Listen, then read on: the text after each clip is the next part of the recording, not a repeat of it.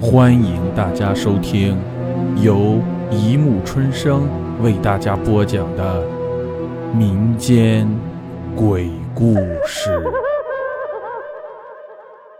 第二百一十八集《骷髅人》。自从好友圆圆死后，我每晚都重复做着一个梦，梦里圆圆飘飘忽忽地穿过墙壁，来到我窗前。满脸悲伤地看着我，我心里既害怕又吃惊。躺在床上的我，身体想动又动不了，想喊又喊不出来。一直到天快亮的时候，这种似梦非梦的感觉才会消失。我觉得这根本不是梦。如果是梦，为什么我会清清楚楚地听到他的叹息声？那声音既凄凉又哀怨，似乎有着莫大的冤屈。我和圆圆从小就是好朋友，又一起考上了这所大学。在大学里，我们不但分到了同一个班，而且还分在了同一个寝室里。我们的关系简直就像亲姐妹一样。不过，我比圆圆幸运的是，我的家庭条件比她要好一点。他交学费的钱都是借来的，为了能减轻家里的负担，他不得不为了赚取生活费而忧心忡忡。可是，开学还没几个月，圆圆突然跳楼自杀了。按说，他要是有什么想不开的事，他应该和我这个姐妹说的。就算他不说，我每天和他在一起，也不会没有一点察觉。可是。我真的没看出来他有什么想不开的事。记得那天，圆圆和我说，同寝室的小芳帮他介绍了一份赚钱多的工作。我看出他很高兴，还请我吃的麻辣烫。可就在那天晚上，他就跳楼自杀了。这件事让我感觉很蹊跷。如今，他反复出现在我的梦里，是不是有什么话要和我说？我越想越心烦，躺在床上翻来覆去的，怎么也睡不着。借着窗外的月光，依稀看见挂在墙上的时钟指向了十二点。突然，我感觉一股寒气扑面而来，我强迫自己闭上了眼睛，感觉心跳的异常快速。越是想控制害怕，越是浑身颤抖。于是我鼓起勇气，轻轻地问：“圆圆。”是你吗？说完，我感觉四周出奇的静。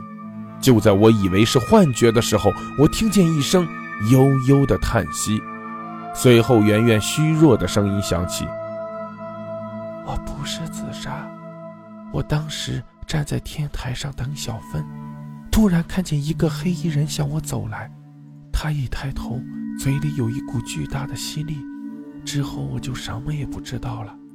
现在。”我感觉浑身少了点什么，使我无法进入地府。可我的灵魂在阳间越来越虚弱，再不去地府，估计要魂飞魄散了。你要尽快帮我找到凶手。我一惊，忽然睁开眼睛，眼前一片漆黑。回想圆圆刚才的话，我的猜测是正确的，她并非自杀。可是谁和圆圆有这么大的仇恨，竟然狠心杀了她？我百思不得其解，迷迷糊糊的睡着了。半梦半醒之间，我突然听见寝室楼外面有人大声喧哗，隐约听见有人在嚷嚷着：“有人跳楼了！”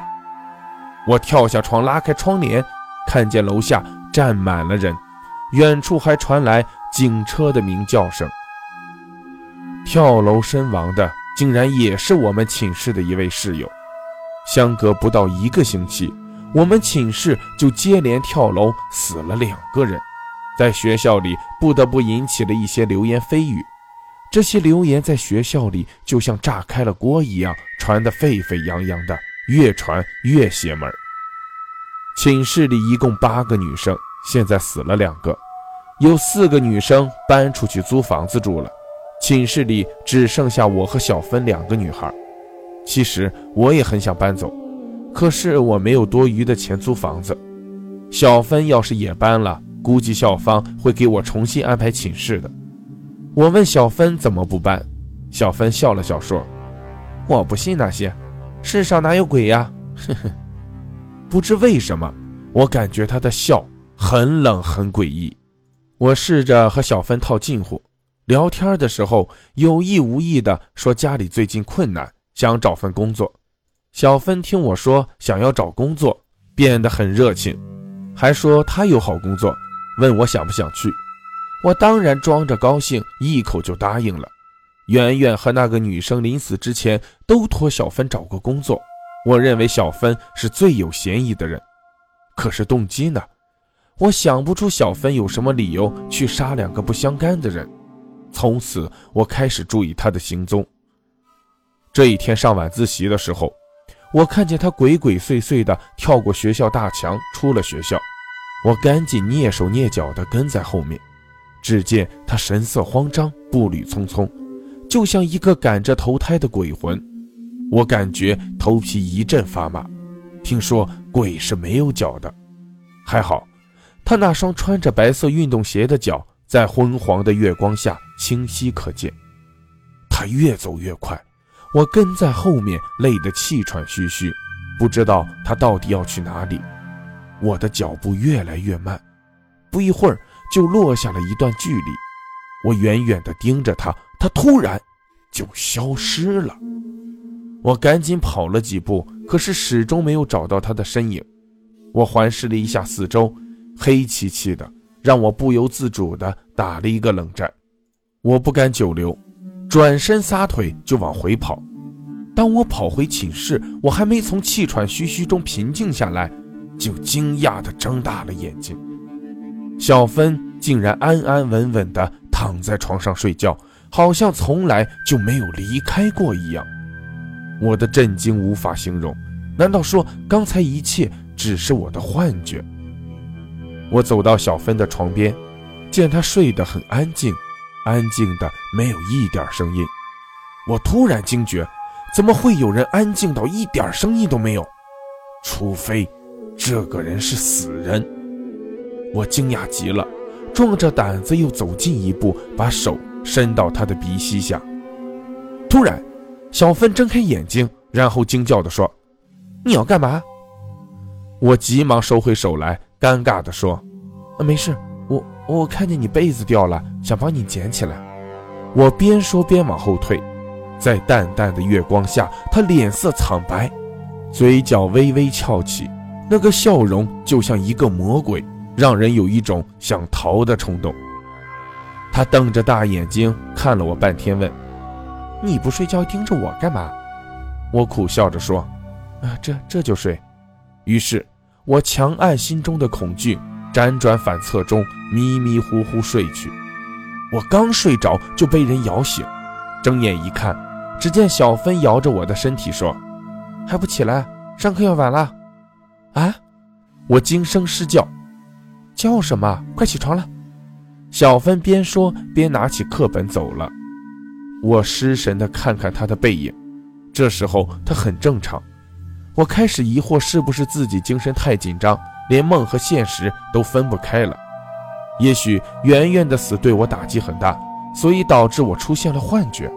我努力地排挤脑海中那些解释不通的记忆，想让自己的生活恢复正常。这一天。我尽量不让自己去想那些事，专心的听课，再也没有跟踪小芬。下午下课，我独自回到寝室，看见小芬坐在寝室的床上发呆，看见我走进来说：“你不是要找工作吗？今晚你在天台等我，我跟你说工作的事情。”我一听要去天台，马上说：“嗯，天台太不吉利了，寝室就咱俩人，有事在这里说。”小芬却皱眉不悦地说：“去不去随你。”说完，她起身就走了。我考虑了一下，决定还是去的好，这样也许能查出圆圆他们真正的死因。晚上，小芬没有回到寝室，我如约的来到天台。那晚风很大，我看见小芬和一个穿着黑披风的人在天台的一角争执着什么。我叫了一声“小芬”。小芬的背部明显的一颤，就在她转身的时候，我发现他前面穿黑披风的人消失了，就在天台上消失的无影无踪。